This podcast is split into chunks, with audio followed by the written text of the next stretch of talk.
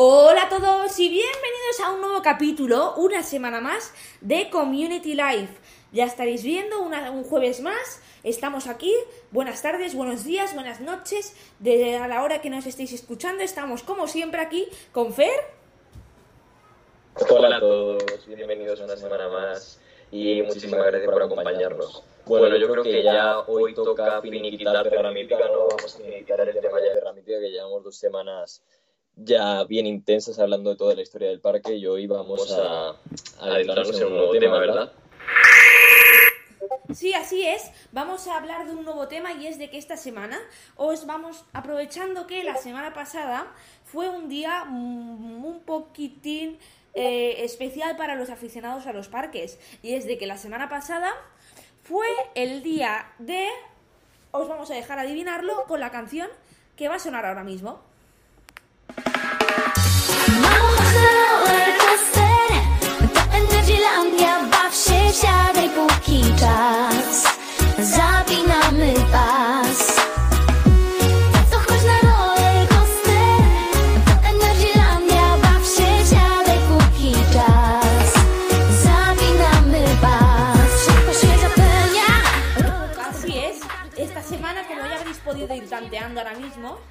vamos a hablar sobre el hecho de que la semana pasada fue para los aficionados un día especial y no fue otro ni nada menos que el Roller Coaster Day. Así es, que sería esta ficción si la famosa roller coaster, yo creo que que es el pilar mm, de muchas personas que pertenecen a este mundillo. Por cierto, no conocía este tema, te pedía muchas gracias por sacarlo y no lo conocía. Y bueno, pues hoy vamos a hablar de, de distintas eh, roller coasters que vamos a ir sacando, que caracterizan por algo especial. Cada uno hemos hecho un listado distinto, lo vamos a ir sacando, lo vamos a ir comentando. Y bueno, vamos a ver si coincidimos o no coincidimos con esas coasters y las vamos a ir comentando y, y analizando, ¿verdad? Pero yo creo que mejor antes es hablar un poquito de por qué se hace este día, ¿no? Sí, exacto. la razón de por qué, los 17, por qué el 17 de agosto lo estamos celebrando con un poquito de retraso, una semana y unos poquitos días después, porque el 17 de agosto pues ese día nace de la montaña rusa. La razón por la que e- ese día ha sido seleccionado es porque conmemoramos de que este mismo día, hace unos. en el 1898, se patentó el primer looping en una montaña rusa. Y por ello, eh, los aficionados, pues, por razones de la vida, pues ha escogido este mismo día en el que ocurrió esto, porque sin las inversiones, yo creo, aunque muchos lo, saben, lo llamen loopings a cualquier inversión, las inversiones, yo creo que han hecho un gran avance por las, por las coasters y han hecho que sean un atractivo más de cara de la gente. Así es, el ingeniero Edwin Dresser el que inventó esta, este artilugio, ¿no? En algo que no podíamos conseguir las montañas rusas sin, sin ellos hoy en día. Y yo te voy a hacer una pregunta, ¿tú cómo celebraste este día, el lunes pasado, Tiago? Pues realmente, mira, eh, en casa y sin ninguna coaster. Mira que me hubiese gustado pasarme por, por Portaventura, ¿eh? Pero viendo que esta semana está siendo días de muy alta afluencia, realmente se te quitan las ganas muy rápido. Pues mira, yo no te voy a mentir, yo también en casa muerto de la vida. Así es, ya eran tiempos mejores, pero en Sí. casa pela. Sí, exacto. Y eh, nos despedimos de, de, de- de- de esta coaster que de nada por hacértela descubrir, Fer. Es una canción de este estilo un poco un poco de que nos, de que nos suena a, la- a los típicos jingles de un parque de por aquí de la, de la Costa Daurada, ¿eh? por el ritmo. Sí, sí, sí, sí, luce completamente, luce a Parque de Costa, me imagino yo por ahí, caminando con mi pulserita, yendo subiendo a, a, a una montaña rusa después. Pues eso, me, me suena mucho a Polar Park. No sé yo, no sé yo, aquí un, un supuesto director artístico le gusta mucho este tipo de, de música, ¿eh? No sé, no sé, yo creo de que... No sé, no, no, no, no, no, ahora mismo no me viene a la cabeza de quién debe ser, pero sí, sí, por aquí a alguien le gusta mucho este, este ritmo tan, tanta purpurina, ¿no? Pueden ir poniendo títulos, pueden ir, pueden. Bueno, pues vamos allá y empezamos con este, este repaso y cada uno os vamos a decir las cinco coasters más sorprendentes para nosotros a nuestro gusto.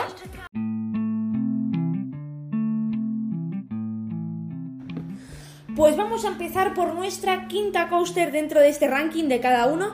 Y yo voy a abrir, eh, voy a inaugurar esta, esta sección del podcast de hoy hablando personalmente sobre Gravity Max en Discovery, World de Taiwán, que es una coaster que realmente eh, creo que, si no me equivoco, es de las únicas, única en su en su prototipo en el mundo, porque es la única, la primera y única coaster de este tipo que, que, existe y es que ya la habréis visto alguna vez en, fotos, vídeos, porque desde luego que desde abajo es completamente atractiva y eh, es la... Esta coaster hace una, una curva, el lift, todo normal, subes hasta arriba, pero ves una recta eh, una, una, vía recta hasta el final, pero ves de que no tiene ningún drop, no acaba. Como ya, como ya, como ya supondréis, esta coaster el rail lo que hace es de que se mueve hacia abajo y em, queda coordinado con el, con, el, con el rail del drop y eh, tiene este movimiento para hacer este, este drop. Y desde luego que es una coaster rara como las que hayan. Eh, como no puede ser de otra manera, de, de Becoma, haciendo estas, estas locuras. Y em, es desde luego atractiva desde fuera a más no poder. Bueno, la verdad es que es un elemento chulísimo súper extraño que solo se, solo se le puede ocurrir a la mente retorcida de coma, ¿eh? O sea, imagínate, mm, tú no sabes nada de este elemento, llegas hasta el final y dices, ¿qué va a pasar? Y de repente te ves todo el suelo caer. O sea, esto tiene que ser una sensación. Yo no sé lo dolorosa que será o dejar de ser, pero que a mí me parece una super, super idea y me recuerda muchísimo, ¿sabes a qué, a qué montaña rusa? Me recuerda a X-Screen del Stratosphere de Las Vegas, esa famosa montaña rusa también, que, que se inclina, que se inclina y, a lo alto del rascacielos, pero la diferencia es que aquí sí que cae, allí no cae, pero aquí en, en Gravity Max sí que, sí que acaba cayendo y bueno, la sensación debe ser pues muy chula. Yo personalmente me acuerdo que en su momento se, mm, hubieron fans que pidieron esta, esta propuesta de, de montaña rusa para hacerla en el área de Egipto de Terra Mítica, en ese espacio que hay entre, entre cataratas del Nilo y, pirámide, y la pirámide. Me suena que ahí algunos fans pedían una montaña rusa como esta. Pues no hubiese, no, no hubiese sido ido mal para el catálogo de coasters de coasters raras de Terra Mítica, porque viendo que eh, Terra Mítica en sus inicios le gustaba mucho innovar, buscaba mucho la diferenciación, que ya la hablamos en los anteriores capítulos del podcast, que si no habéis oído os invitamos a en los que hablamos de la historia de Terra Mítica, no hubiese ido mal en el área de, de Egipto. Hubiese estado chulo, la verdad, sí. Pero bueno. Otro de los datos sorprendentes. No, no, di, Fer. Nada, nada, continúa continúa. Otro de los datos sorprendentes de esta coaster es que su capacidad, que esto me ha dejado un poco alocado, y es de que tiene una capacidad de 1185 eh, visitantes por hora. Un dato que me lo esperaba bastante menor, teniendo en cuenta de que este tipo de coaster, siempre cuando son prototipos, eh, suelen hacerse con una capacidad baja y más tratándose de este elemento, porque a la hora de hacer eh, de los trenes máximos con los que puedo operar, no sé hasta qué punto este elemento la hace que pueda operar con más trenes o con menos. Creo de que debe funcionar con unos dos seguramente. Es que además este elemento luce de ser lento, lento de operativas, ¿eh? O sea, luce de que viene, lleva su tiempo, colocar el peso sobre el inclinar, volver a su posición inicial. Yo también me ha sorprendido la, la capacidad, la verdad, que no lo sabía, es un dato que me has arrojado tú. Y es interesante. No sé si ahora me lo estoy inventando, pero me quiere sonar a que hace poco también inauguraron en China, porque además en, en Asia todos los parques casi no nos haciendo noticias, pero me suena que vi que crearon una Quaster de este tipo, que es una Rapid Quaster, pero que además era Dwelling. Sí, Entonces, eh, al doblar la capacidad, pues eh, incluso, o sea, al doblar el recorrido, incluso más capacidad. Hmm. Es un. Es bastante sorprendente este hecho del, de la capacidad y más eh, también me ha, me ha llamado mucho la atención el hecho de que al ser siempre el, el primer el primer eh, prototipo em, tiene diferentes eh, tiene incluso un, un loop vertical eh, la, la, la- propia coaster. Y es de que normalmente cuando se apuesta por prototipos de este tipo se suelen, o sea cuando es el primero se suelen hacer eh, layouts eh, más simples. Un- nunca mejor dicho podemos ver por ejemplo Oblivion eh, que es, consta de un drop, una curva y vuelta a la estación, o por ejemplo eh, Furious Baco que cuenta con un layout que tampoco que no es gran cosa ni algo muy exigente, sino se no da la impresión de que sea la primera. O como por ejemplo e ir también de Alton Towers, porque Alton Towers es parte de los prototipos, también tenemos City Clean, tenemos como bien has dicho Oblivion, eh, e ir de ahora Galáctica de Alton Towers también para ser una flying que es muy modesta, bastante, o sea, bastante modesta comparada con las que se han ido haciendo con, con posterioridad. Entonces, pues como tú bien dices, es llamativo que tengamos un, un layout tan, tan conseguido, tan elaborado y tratándose de un prototipo. Sí, es algo que luego también cuenta con, con una hélice buena. Y otro de los hechos es que esta coaster ahora mismo, ah, actualmente, eh, cuenta con unos colores más llamativos. eh, de un color, eh, ha, de- ha pasado de tener un azul en los soportes y un amarillo en el track, sino ahora mismo a ser eh, el track de color rojo eh, y de los soportes de color negro, lo que le hacen de unos colores eh, bastante, bastante llamativos y bastante, bastante gritones. Eh, nunca mejor dicho, ahora tratándose ya de la, de la coaster que nos propones tú, Fer. Así es. Gritones, muy bien dicho.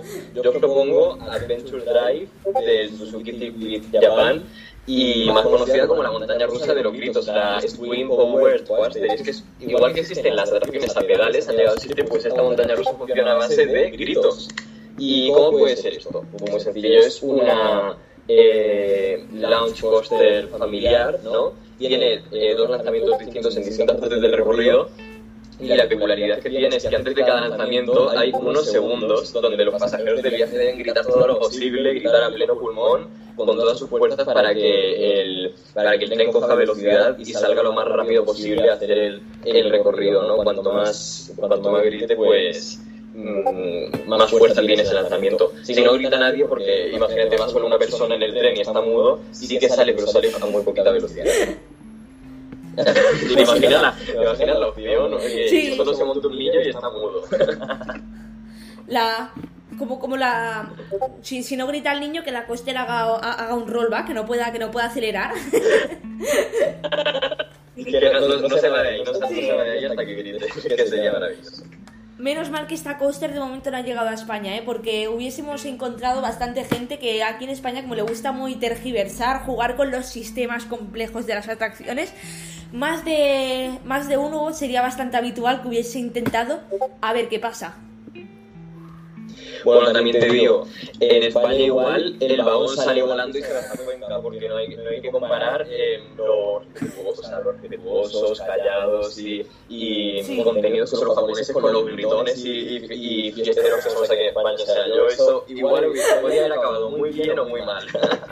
Hubiésemos visto, hubiésemos visto, ¿eh? porque podría ser que la coaster saliese a, a poca velocidad, a, a la máxima posible. Depende de, de- de- depende de cómo. Incluso aquí en España yo, yo, yo me estoy imagin, yo estoy viendo ya fotos de la gente chillando, pero chillando insultos para ver a, a ver cómo, a- a- a- pa- para darle un toque mucho más gracioso. Y luego subirlo al Instagram, ¿eh? Sí. que me gusta aquí mucho. Eso nunca, eso nunca falla, eso nunca falla. Al TikTok. También te digo, en España con la cultura que hay en general de parques, me veo a la mitad de gente subiéndose y no sabiendo nada del sistema y, y, y eso saliendo a 2 kilómetros por hora porque nadie grite y encima quejándose porque no opinión maléfica para eso. O sea, yo lo visualizo ya también. bueno, un poco, yo creo de que nos lo venderían como un reclamo más, como PortAventura con, con Red Force, Puede que nos vende eh, el rollback de Red Force, nos lo vende a bombo y platillo como si, como si se tratase de una cosa De una increíble. aventura.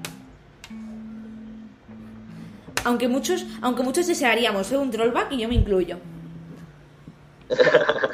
En los parques que ponen disponible las molestias hay una probabilidad Sí. de que pueda haber un, un rollback, como puede ser eh, Volcano, esta, es- esa Inverted iba con lanzamiento que subía por dentro del, del volcán que ya es extinta, que ponían disponible las molestias, pero tú ya esa portaventura y dicen hay posibilidades de que, la, de que Red Force haga un rollback, es una experiencia única en la vida y tú la puedes vivir como si fuese algo positivo. Bueno, Sí, sí, sí. a- a quien le guste, Literal. pero- Sería algo eh, que, que- que te lo venden todo, vamos, como, como si fuese algo, algo increíble. Pasamos Único a en Europa. Sí, único, único. Único en Europa, en el mundo, en la galaxia y en. y, y- y- y en cualquier lugar. Pues si te parece, Fer, vamos pasando a, la, a, las, a, a las coasters número 4. Me parece perfecto.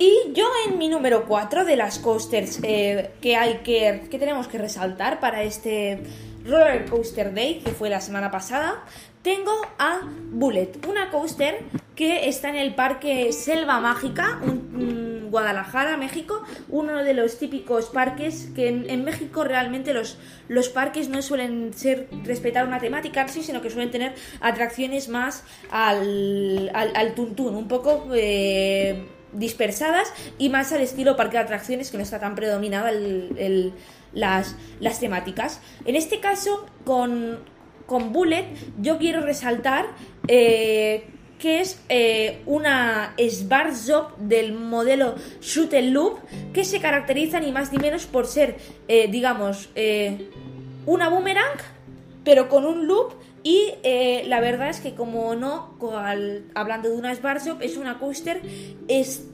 er- ortopédica eh, a más no poder, porque... Eh. Sí, porque la, la estación en sí ya está. eh, no está. eh, ya está curvada hacia los lados. O sea que esto no sé si es un error de fabricación, que lo quisieron hacer así, así al menos, para que la aventura eh, de la gente en la coaster eh, empezase ya a la hora de subirse. Ya, porque como la, como la, el track está curvado, a lo mejor, claro, la, la- la gente tiene que ingeniárselas un poco para subir al tren en sí. Sí, bueno, esto es casi como, como la línea, creo que la línea 2 de la estación de Sol del metro de Madrid, que también está la estación en curva, pues esto es un poquito lo mismo, solo falta que al llegar el tren a la estación suene, llegando a la estación, tenga cuidado de no introducir pie entre, entre vagón y andén, es que la canción es lo mismo. Los trenes son de media feria, ¿eh? O sea, da casi un poquito de, de, de cosa subirte ahí del Sí. ortopédica como tú bien dices, hasta decir basta. O sea, mm, es como yo te estaba diciendo antes, es una Quaster que, que hace buena a Quaster Express de Parque Warner. Sí, eh, Coaster Express al lado de esto es una maravilla, porque es que está, está- estoy viendo ahora mismo fotos de la, de la coaster, la tengo aquí delante, y es que eh, da, me transmite dolor solo de verla. Ese loop cogido con esa curva tan poco peraltada y que viene, eh, y cómo la coges, es que la coaster en sí está, eh, el, el o sea, es que los cambios de rasantes es, es- es algo que... Es que, ¿a quién se le ocurren estas cosas? Pues a nadie más ni nada menos, amigos, que a Sbarzo.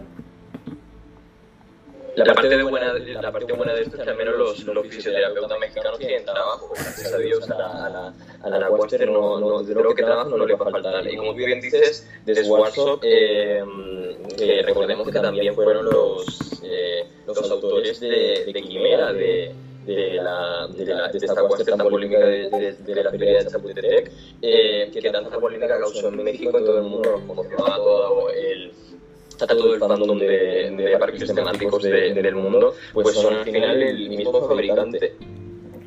Pues sí, gracias a Dios, eh, Svarsov eh, ha dejado de hacer este, este tipo de coasters. eh, creo hasta que la, la, la- la compañía aún ya está, eh, no sé si aún, aún funciona, aún está activa, pero no tengo constancia de que sigan fabricando coasters. Estarán pegando sus últimos coletazos, Sí. supongo, porque Porque con el catálogo, eh, a no ser que sea un parque que necesita realmente una coaster eh, rápidamente con un presupuesto súper bajo, realmente el catálogo de coasters no atrae mucho a, seleccionarla como, como la manufacturadora de a una coaster para, para, para, para tu parque. A mí lo que sí que me ha hecho siempre mucha gracia sobre esta, este fabricante eh, ha sido el, el lift en curva que tienen algunas de sus montañas rusas que suelen estar en ferias y tal, y es muy curioso ese, ese lift en curva, pero bueno, como tú bien dices, yo creo que ya todos estos productos se han quedado un poquito desfasados y ya no tienen cabida en un mercado más actual, a menos de que sea un parque pues, más en vías de desarrollo, ¿no? Sí, exacto. Y de aquí, hablando de, de Bullet, que es una coaster eh, extremadamente eh, dolo- dolorosa, eh, nos vamos hasta eh, una, una coaster que realmente eh, de dolor eh, no tiene no tiene mucho. Bueno, es que realmente yo creo que es de las pocas coasters que no sientes nada al, al subirte en ella. Y no se trata de la eutanasia coaster, esa que estuvo popularizando. Eh, se trata de tren aéreo de parque aventurador. O sea, he elegido esta porque mm, yo creo que es maravilloso que a esto se le siga considerando coaster, ¿verdad?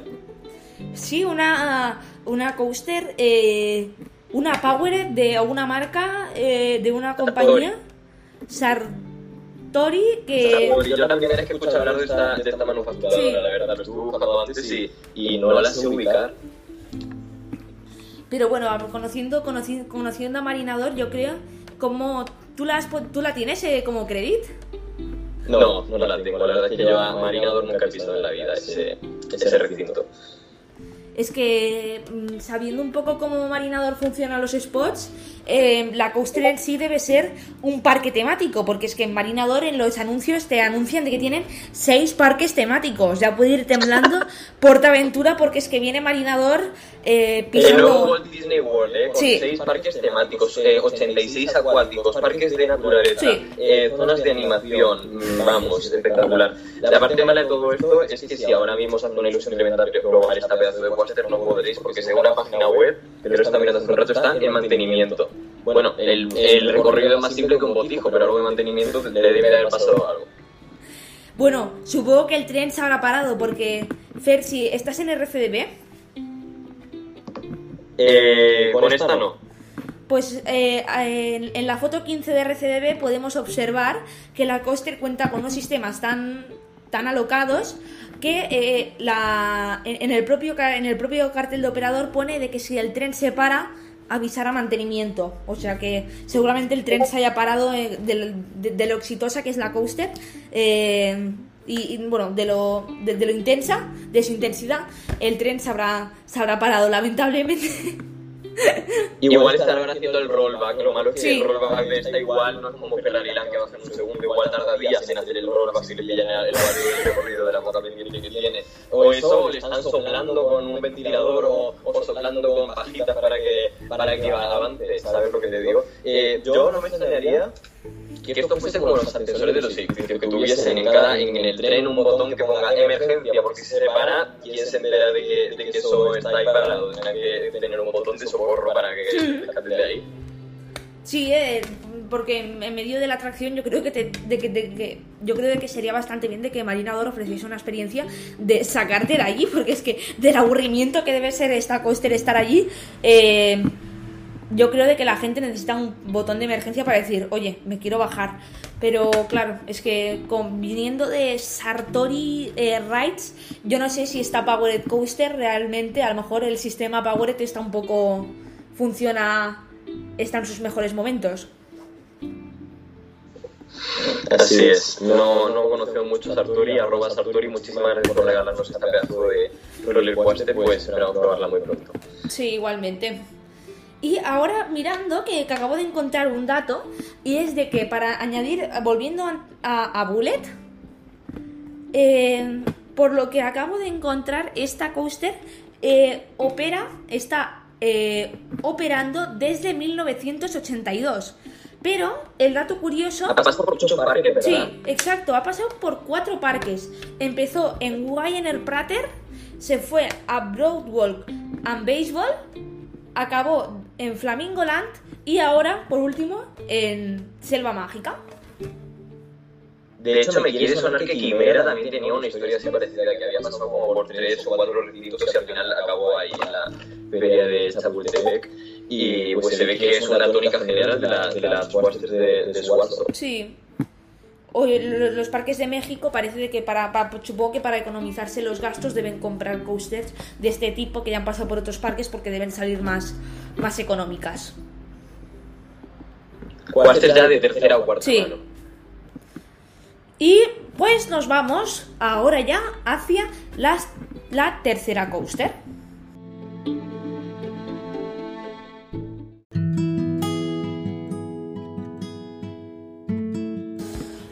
Y continuamos con. Yo tengo en el, en el top 3 personalmente a eh, Ride to Happiness en Plopsaland de Pan, esta coaster que abrió hace cerca de un mes y medio, que estaréis ya pensando que no es nada espectacular, nada nada nada raro como todo lo que estamos incluyendo en el podcast de hoy, pero la quería incluir porque realmente es que esta coaster me tiene me tiene loco. O sea, me flipa la manera en la que eh, la coaster, la tematización, sobre todo el acierto que han hecho integrándola en, tomo, en, en, en, un área nueva basada en Tomorrowland, la música, eh, el theming, luego también eh, con un layout súper completo, al, co- al contrario de que con Time Traveler me pareció bastante aburrido, que es la misma coaster pero en Silver Dollar City con un layout diferente, Eh, el Headline Roll Headline Roll, el Banana Roll, eh, el Zero G y el, esa eh, el, Zero G Roll nada más eh, tras el launch me flipa. Y la verdad es de que también que la hayan la hayan reforzado con ese sonido on board dentro de los, de los trenes que no podía ser de otra manera viniendo de una coaster de Tomorrowland como podía ser de que no incluyese sonido los mismos trenes mientras estás haciendo el recorrido.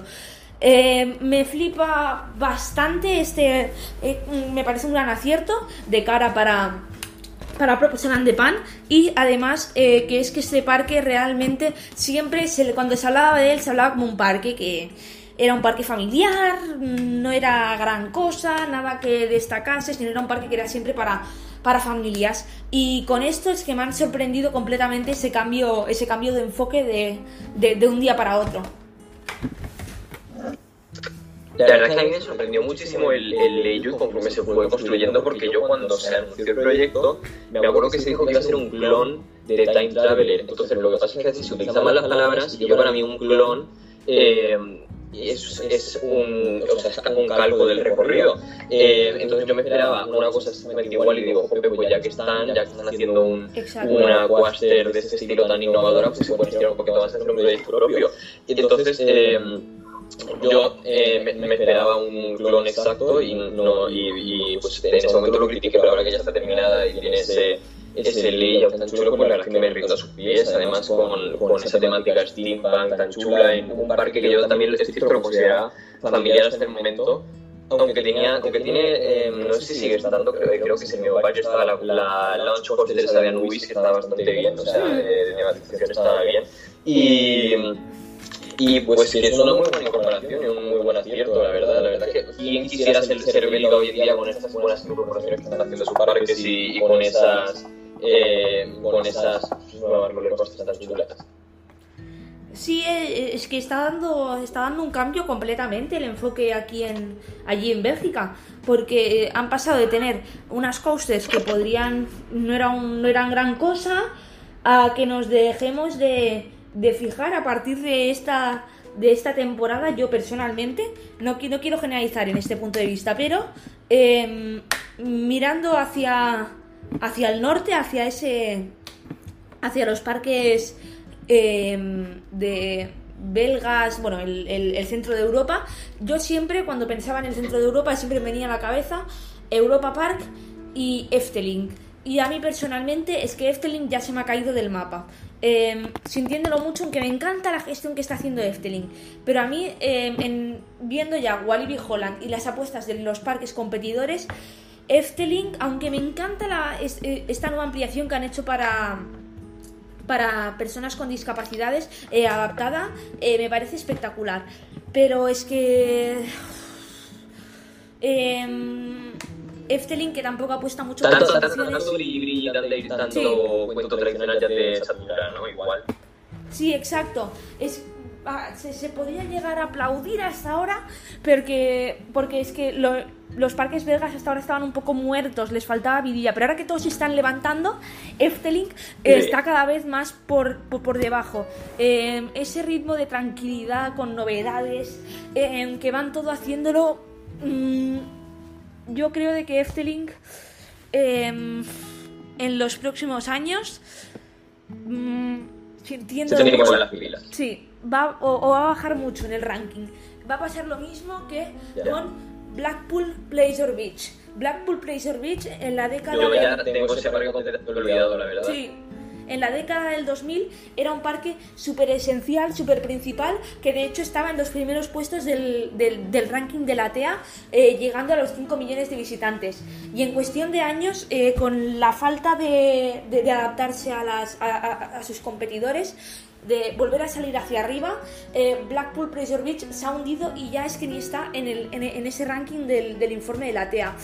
Y es una pena, porque es que Efteling yo no creo de que de que el problema sea que les falte dinero para tener una gran coaster, ni apostar por las emociones fuertes. Pero es que ahora mismo eh, el punto familiar eh, es que lo está cogiendo hasta Disney para sus ampliaciones. Eh, es que hay que buscar un poco el enfoque.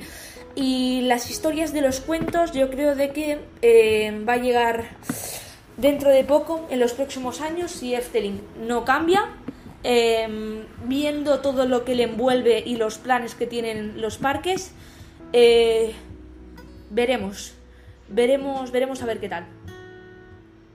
Yo también creo que hay que estar, hay que tener claro en primer momento el público al que uno va enfocado, entonces igual lo que le puede pasar a, a gente que le gusta muchísimo la adrenalina al hacer nuestro parque como, como voy a usar un término que personalmente me encanta tuyo, que es un parque igual muy carameluchi, ¿verdad?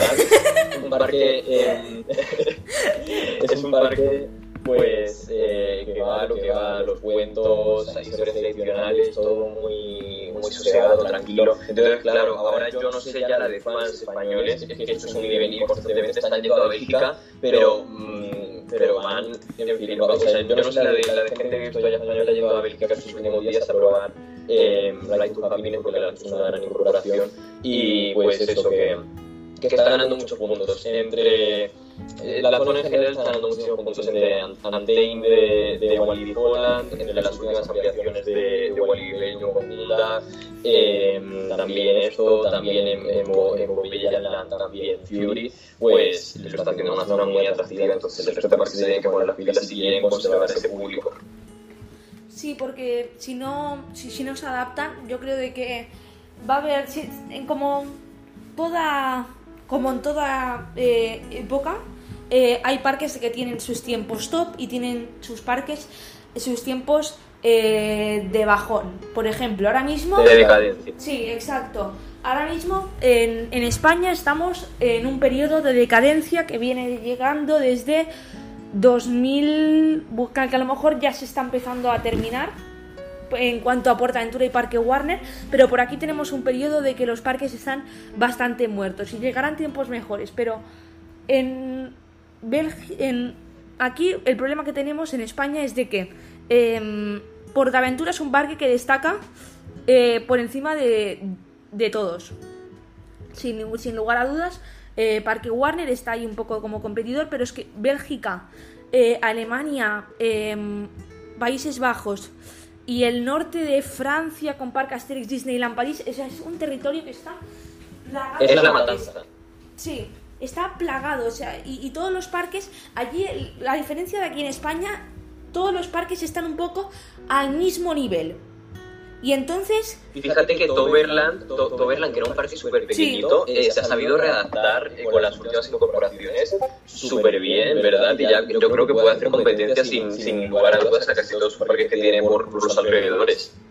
sí, exacto, es al- Toverland que, que se ha sabido adaptar un poco a lo que a, a las exigencias que necesitaba y a lo que y, lo que pide su público que era eh, han reformulado la entrada ahora esa por por Laguna, esa nueva área de con Fénix es o renovarse o morir. Y Efteling, yo creo de que ahora mismo está en el periodo de que se están confiando.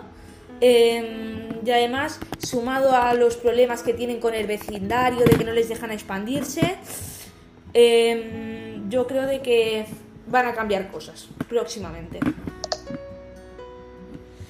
A verdad es que es un parque que me encanta. Yo no soy, lo sabe mucha gente, yo no soy amante del acero. Yo voy buscando otras cosas, voy buscando inmersión temática cuando voy a un parque, voy buscando eh, historia, voy buscando escenografía. Y la verdad es que Efteling es un parque que lo da, pero sí que es cierto que ya lleva bastante tiempo bastante muerto y no tiene mm, eso, esas novedades espectaculares que nos brindaba hace unos años. Por ejemplo, la última creo que fue esa Power Coaster infantil que tuvieron que quitar a Bob, que era una bobsled eh, coaster bastante icónica. Yo no sé hasta qué punto merece la pena eh, quitar una cosa por la otra, la verdad. Sí, es, y además que la- esa novedad precisamente tampoco era gran cosa, mm, hablando un poco en el, en el nivel de la intensidad. Pero bueno, iremos, iremos viendo cómo va cambiando esto, pero de momento, Fer, tú también nos tienes que hablar de una coaster de lo más extraño en, en Indiana Beach. Así es, es eh, ni más ni menos que los Coaster of Superstition Mountain, tiene un nombre bien largo, eh, es más largo que este nombre más video, pues los Superstition, of Superstition Mountain. Eh, es una Modern Coaster de CCI abierta en el año 2002 en Indiana Beach y se caracteriza por varias cosas, ¿no? Eh, primero, eh, los vagones mm, son trenes compuestos por solo dos unidades completas de vagones, dos vagones unidos entre sí. Eh, cada vagón ofrece la opción de ir eh, hacia atrás, o sea, backwards. Eh, tiene, o sea, es como sentarte en, en los globos aéreos de Portaventura, por ejemplo, que pesa 400 y te sientas enfrentado. Y además son eh, vagones que son cubiertos, ¿no? Son como subirte en un coche y la característica que tiene además de esto es que es una cuestión súper extraña. Solo llega a los 32 kilómetros por hora realmente, 32,2 según la marca RCBD, para ser más exactos. Y discurre entre, entre minas, entre cuevas. Es que es una cuestión casera, ¿no? Porque es un recorrido muy extraño. Además, para, para ya terminar de rematar todo este conjunto, el lift que tiene la, la montaña rusa es vertical, sube como si fuese un ascensor. Entonces, en general, es muy, muy icónica. A mí me ha sonado mucho al ver las, al ver las fotos a este tipo de coasters que suelen aparecer de vez en cuando vídeos en YouTube, de coasters hechas a mano en casa, los aficionados que hacen sus propias coasters eh, funcionales, con ese toque, ese toque de madera, ese toque tan vintage, tan, tan con, objetos eh, cotidianos de que podemos ver en que, solemos tener en casa, como ese túnel. No sé, me suena mucho a, a, un estilo a un estilo casero. Y para lo nueva que es, que es del, del 2002, me, me, me- me sorprende que CCI haya hubiese afrontado este, este gran reto. Sí, la verdad es que es una coaster que no encaja mucho con el parque, ¿no? Porque es- no deja de ser al final un, un pier de Costa Indiana Beach casi con muy clásico, entonces eh, encontrarte esto allí es como encontrarte una joyita, una, es como una joyita que hay escondida, ¿no? Y también de CCI no me, no me esperaba yo este, este proyecto y bueno, la verdad es que es bastante icónico. Sí, es una, una coaster que es, a mí personalmente pues me parece bastante graciosa y de hecho me tiene, tiene un estilo que, que la verdad es que no, no, no- deja indiferente a nadie. Y además esos vagones tan Muy, pequeñitos. muy resultón. Sí. Y pues vamos yendo hacia, hacia el número 2, Fer. Vale, vamos yendo.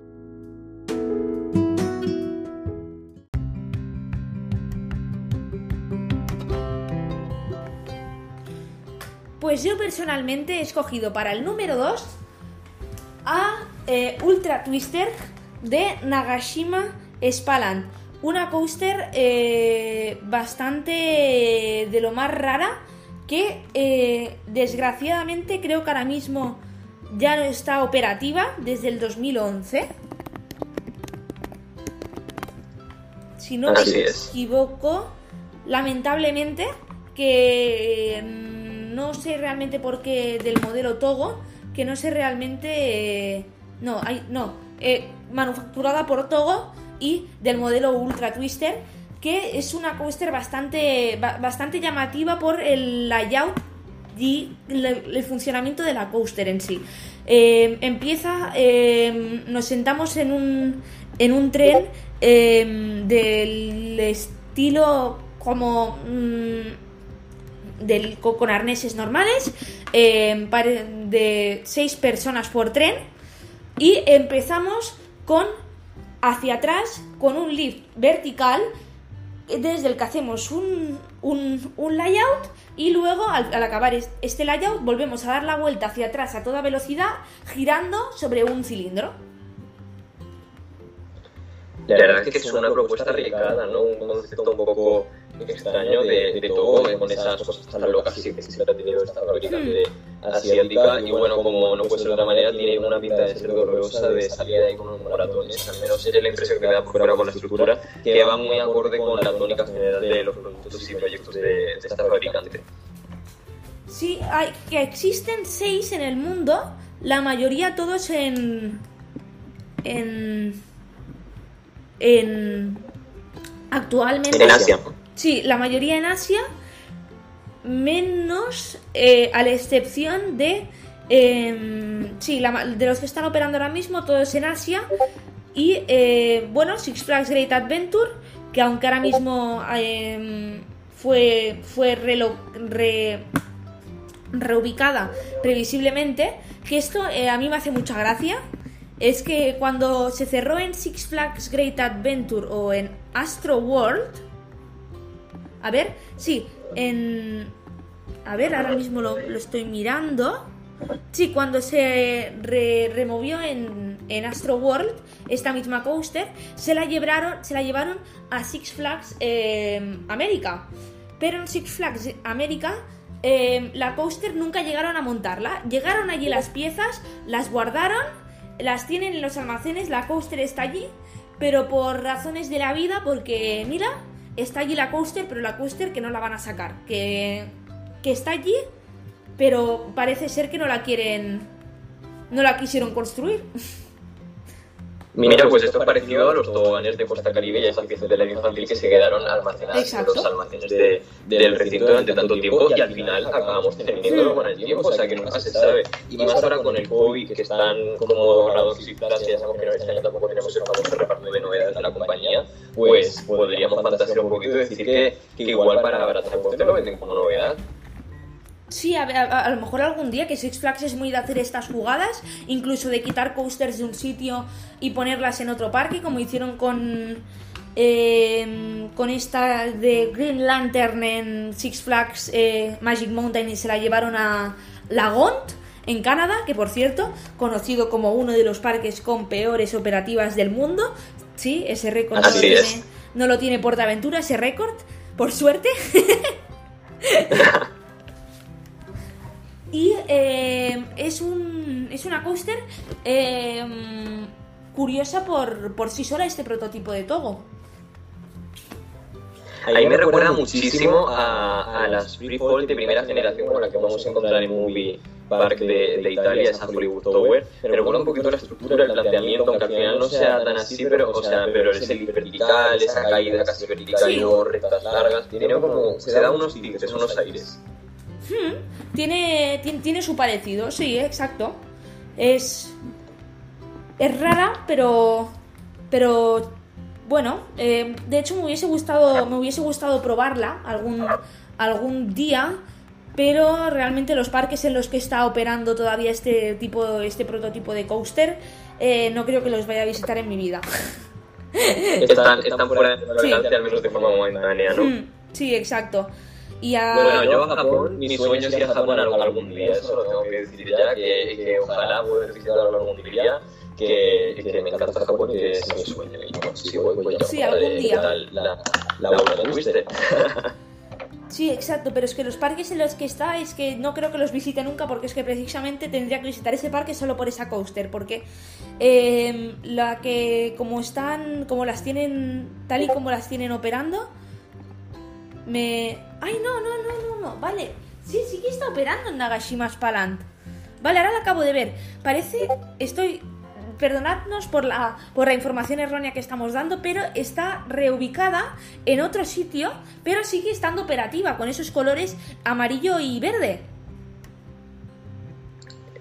Pero se encuentra en, en otro parque, ¿no? No, no, en el propio, en el propio Nagashima's Palant. Eh, es que por lo que estoy ah, viendo. es cierto, se- pero se, se trata como de, de otra distinta, ¿no? Sí, pero, o sea, exacto. del mismo modelo, pero distinta según RCB, por lo que estoy viendo, ¿no? Sí, tiene dos páginas diferentes. Ah, Bueno, bueno, claro, bueno. claro, vale, vale, vale. Ya, me- ya decía yo, me, me sonó un poco raro. Sí. Perdonadnos, disculpadnos por la, por la información errónea. Eh, RCDB nos ha jugado, nos ha jugado una jugarreta. Bueno, pues así la parte buena es que sí que igual la Sí. llegamos a algún día, ¿no? Sí, exacto. Y de aquí nos vamos, ya que antes hemos hablado de Six Flags Magic Mountain, eh, hemos comentado ese dato, de al, cerquita de Magic Mountain también se encuentra Disneyland, donde se encuentra tu, tu coaster escogida, Fer. Bueno, mi Western número 2 no es ni más ni menos que Matterhorn Bobsled, la que según los expertos es la abuela de, de las montañas rusas actuales, ¿no? Es la primera montaña rusa de acero tubular jamás construida, ni más ni menos que de Arrow Dynamics y que ya tiene sus setenta y pico años, fue construida en 1959 y además eh, vino por partida doble porque tiene dos recorridos distintos y bueno, si lo consideramos así, bueno, no dejan de ser dos montañas rusas distintas. Y bueno, ubicado en, en Disneyland, California, se encuentra, es casi el emblema central junto al castillo y es una gran estructura de una montaña alpina y pues la, la atracción recrea una ruta po- con trineos por los tiroles suizos, bueno, los, los Alpes, ¿no? Y de hecho durante un tiempo me suena, he visto vídeos de que, de que mm, habían escaladores que escalaban esa montaña a modo de se podría decir que de, de animación, ¿no? De, de, de tematización, pues de- habían personajes que, que la escalaban. Entonces, pues es un recorrido que empieza subiendo por un lift, por la, el vientre de la montaña, en- por, por todo el tronco central y luego pues va mm, bajándola, va sorteándola, va bajando por la zona de la montaña pues, poco a poco con un recorrido sinuoso, pero a la vez emocionante.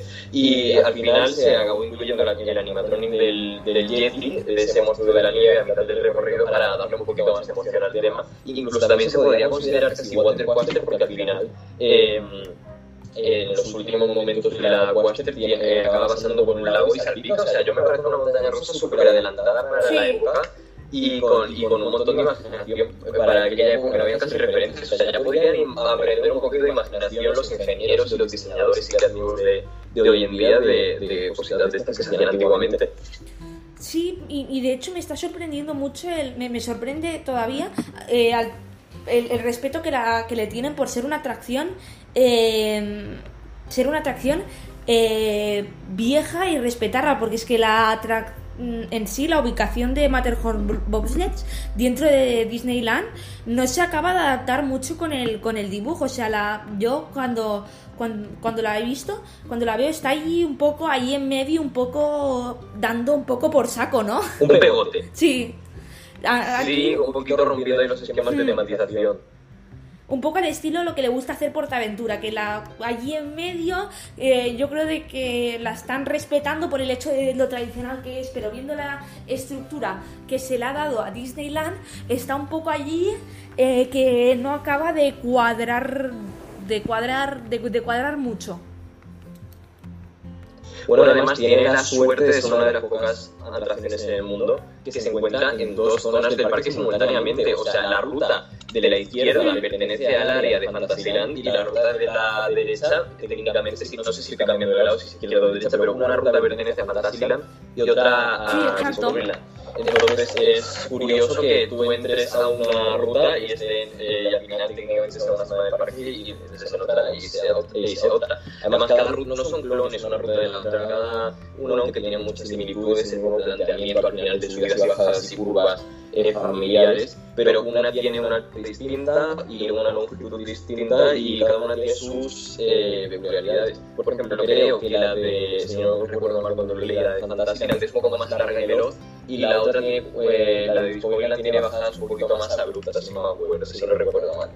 Sí, algo, sí, cada una es diferente en sí, cada lado que eh, realmente también eh, me sorprende que Disney hubiese apostado por hacer dos atracciones eh, temáticamente un poco bastante similares, porque a unos metros en, en Frontierland o no, Adventureland está Splash Mountain. Para acabar de darle una vuelta de tuerca, viendo que tienen temáticas diferentes, ¿qué tal hubiese sido si imaginemos ahora mismo que Matterhorn bobsleds que Splash Mountain hubiese sido, hubiese estado también en la montaña de Matterhorn bobsleds, aprovechando el lago que ya hay de Finding Nemo Submarine Voyage. Sería como un combo parecido a Silver River Plum y el Diablo Tren de la Mina, Exacto. Eh, pero extrapolado a, a, los tiroles. O sea, no hubiese estado nada mal, no hubiese podido ser un pack muy bueno para transportar y exportar a otros parques Disney de globo y pues quién sabe, hubiese sido un buen inicio. Sí a ver, hubiese sido una, una, vuelta de tuerca interesante ver ahí esas dos atracciones funcionando simultáneamente.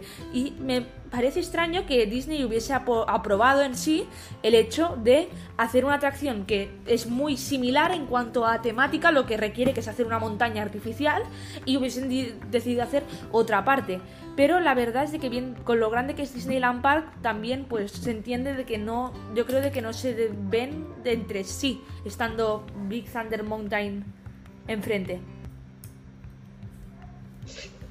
es que es grandísimo el, el parque no entonces al final eh, aunque sean dos atracciones que, que tienen por delante con una montaña, si están cada una separadas en un punto del parque, pues así que, que ni se conocen, podríamos decir. Sí, exacto.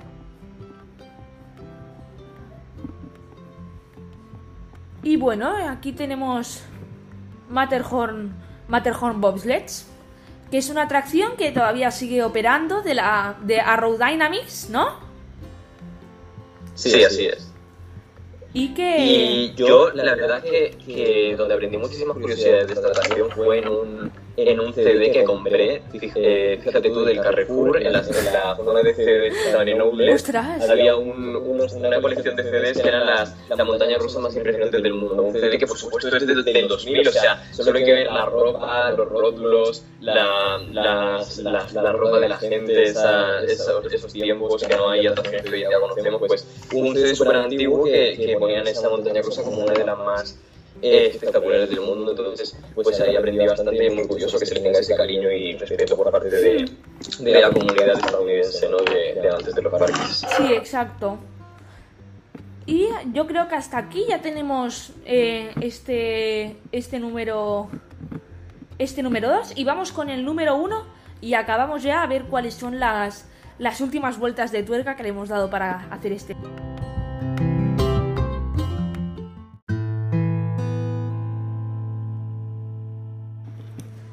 Y vamos con el número uno, hablando, empezando hablando de Bonbonland y uno de sus coasters que se llama Hunde Brute, que es la coaster más vieja ahora mismo operativa en el parque, que es una del modelo eh, One de Theater. La coaster en sí eh, no tiene nada inusual, solo únicamente que, em, bueno, la coaster, la temática eh, va sobre que tenemos eh, un... Mm, estamos eh, despertando como a un perro que sale de... No, no es una, un animatronic en sí, pero el perro lo estamos despertando de su, de su jaula con la coaster, o sea, pasando por delante realmente. O sea, es como que lo estamos llamando.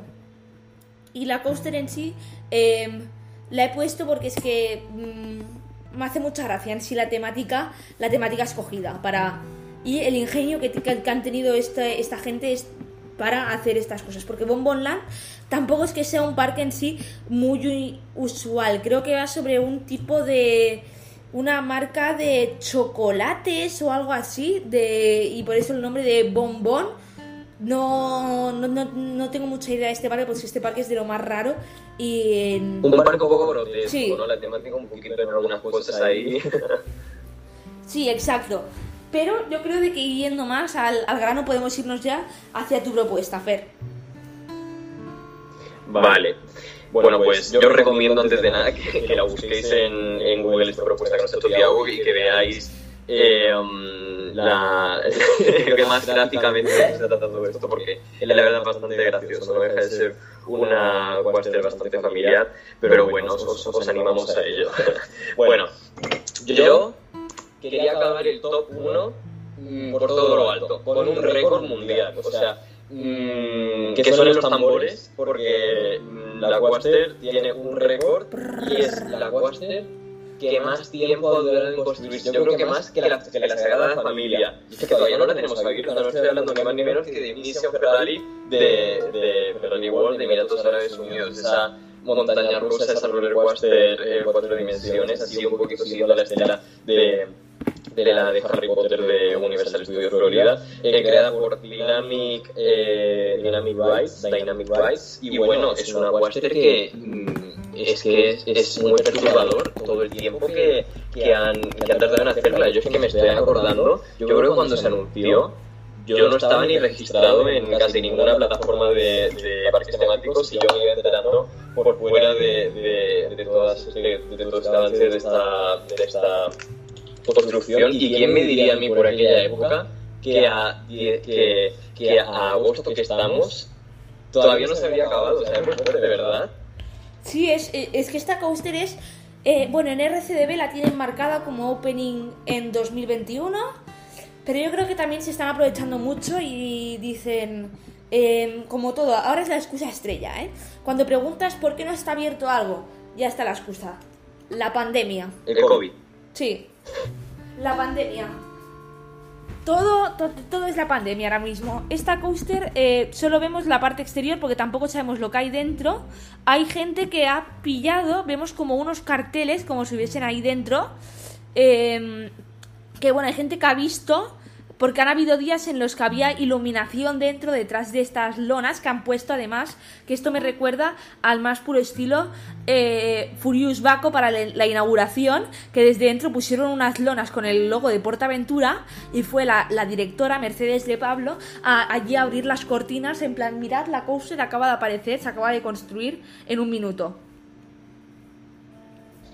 En fin, yo la verdad es que haría una porra y es si de verdad acabará abriendo algún día, porque yo la verdad es que no las tengo todas conmigo, yo tengo mis dudas, la veremos acabada, yo tengo, lo más vale creo que haya dentro sea conocer a Dios como mínimo, porque yo no sé lo que tiene que estar haciendo, están haciendo vías de oro macizo, porque la verdad es que el tiempo que están tratando en hacerlo eh, que ser un producto realmente bueno y realmente acabado para, para compensar toda esta espera que nos están haciendo y que por muchísimas ganas de verla por fin algún día acabada y de, de, de ver qué nos depara. Por fuera parece muy, muy atractiva ¿no? ese, ese, ese pequeño trozo de, de leyo que se ve saliendo del edificio, la vía mmm, chulísima, ese rojo Sí. pasión, eh, para nosotros va siempre y, y más sabiendo que es un parque Ferrari. Así que bueno, con muchísimas ganas de ver si por fin acaba eh, esta construcción, El al igual que el, parque de- el Century Fox, el Century Malasia, que pasa más de lo mismo, ya no de años que lleva construyendo si no se acaba. Así que el día que estos dos, estas dos cuastes se acaben, la pandemia habrá acabado, eso está claro.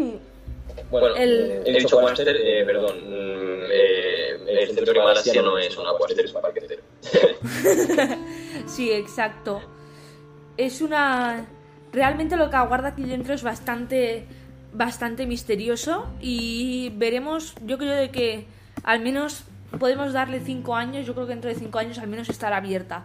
Pero es tan, es una, se dice que hay dos eh, pantallas 3D en la zona indoor y que se está haciendo, mm, se está fabricando eh, un track que se van a ver efectos especiales y todo, pero es que realmente tampoco tampoco sabemos tampoco sabemos nada más sobre, sobre ello. Antes has comentado lo del oro macizo, Fer. No me extrañaría viniendo de que estamos hablando de Emiratos Árabes. Eh, allí ya sabemos cómo funciona todo y el oro, eh, pues no me extrañaría eh, que estuviesen hechas estas vías de oro pintadas con ese color además tan exclusivo de Ferrari, el rojo Corsa. Que ojo, que esto es un rojo de toda la vida, pero ellos lo llaman de que es un color súper exclusivo. Patentado, Solo- ¿verdad? Sí, exacto. Patentado y que te ver las mariposas. En Portaventura, sí, el- en Portaventura yo creo de que también hizo el- el- el- la canción, nunca mejor dicho, de como un vuelo de mariposa. Ah, y esa canción, la verdadera pandemia, la verdad. Sí. Bueno. Y yo creo de que ya hemos estado repasando en, en el podcast de hoy un poco las coasters de más espectaculares, aprovechando que la semana pasada fue ese eh, Roller Coaster Day. Y eh, yo creo de que hasta aquí ya, hemos, eh, eh, ya tenemos el podcast esta semana. Esperamos y vamos a rezar con los dedos, con los dedos cruzados esperar que la semana que viene os podamos hablar del informe de la TEA y que haya por fin salido. Todos sabemos de que ese informe iba a salir en agosto, pero por causas de la vida eh, se está haciendo de rogar al, al igual que Misión Ferrari.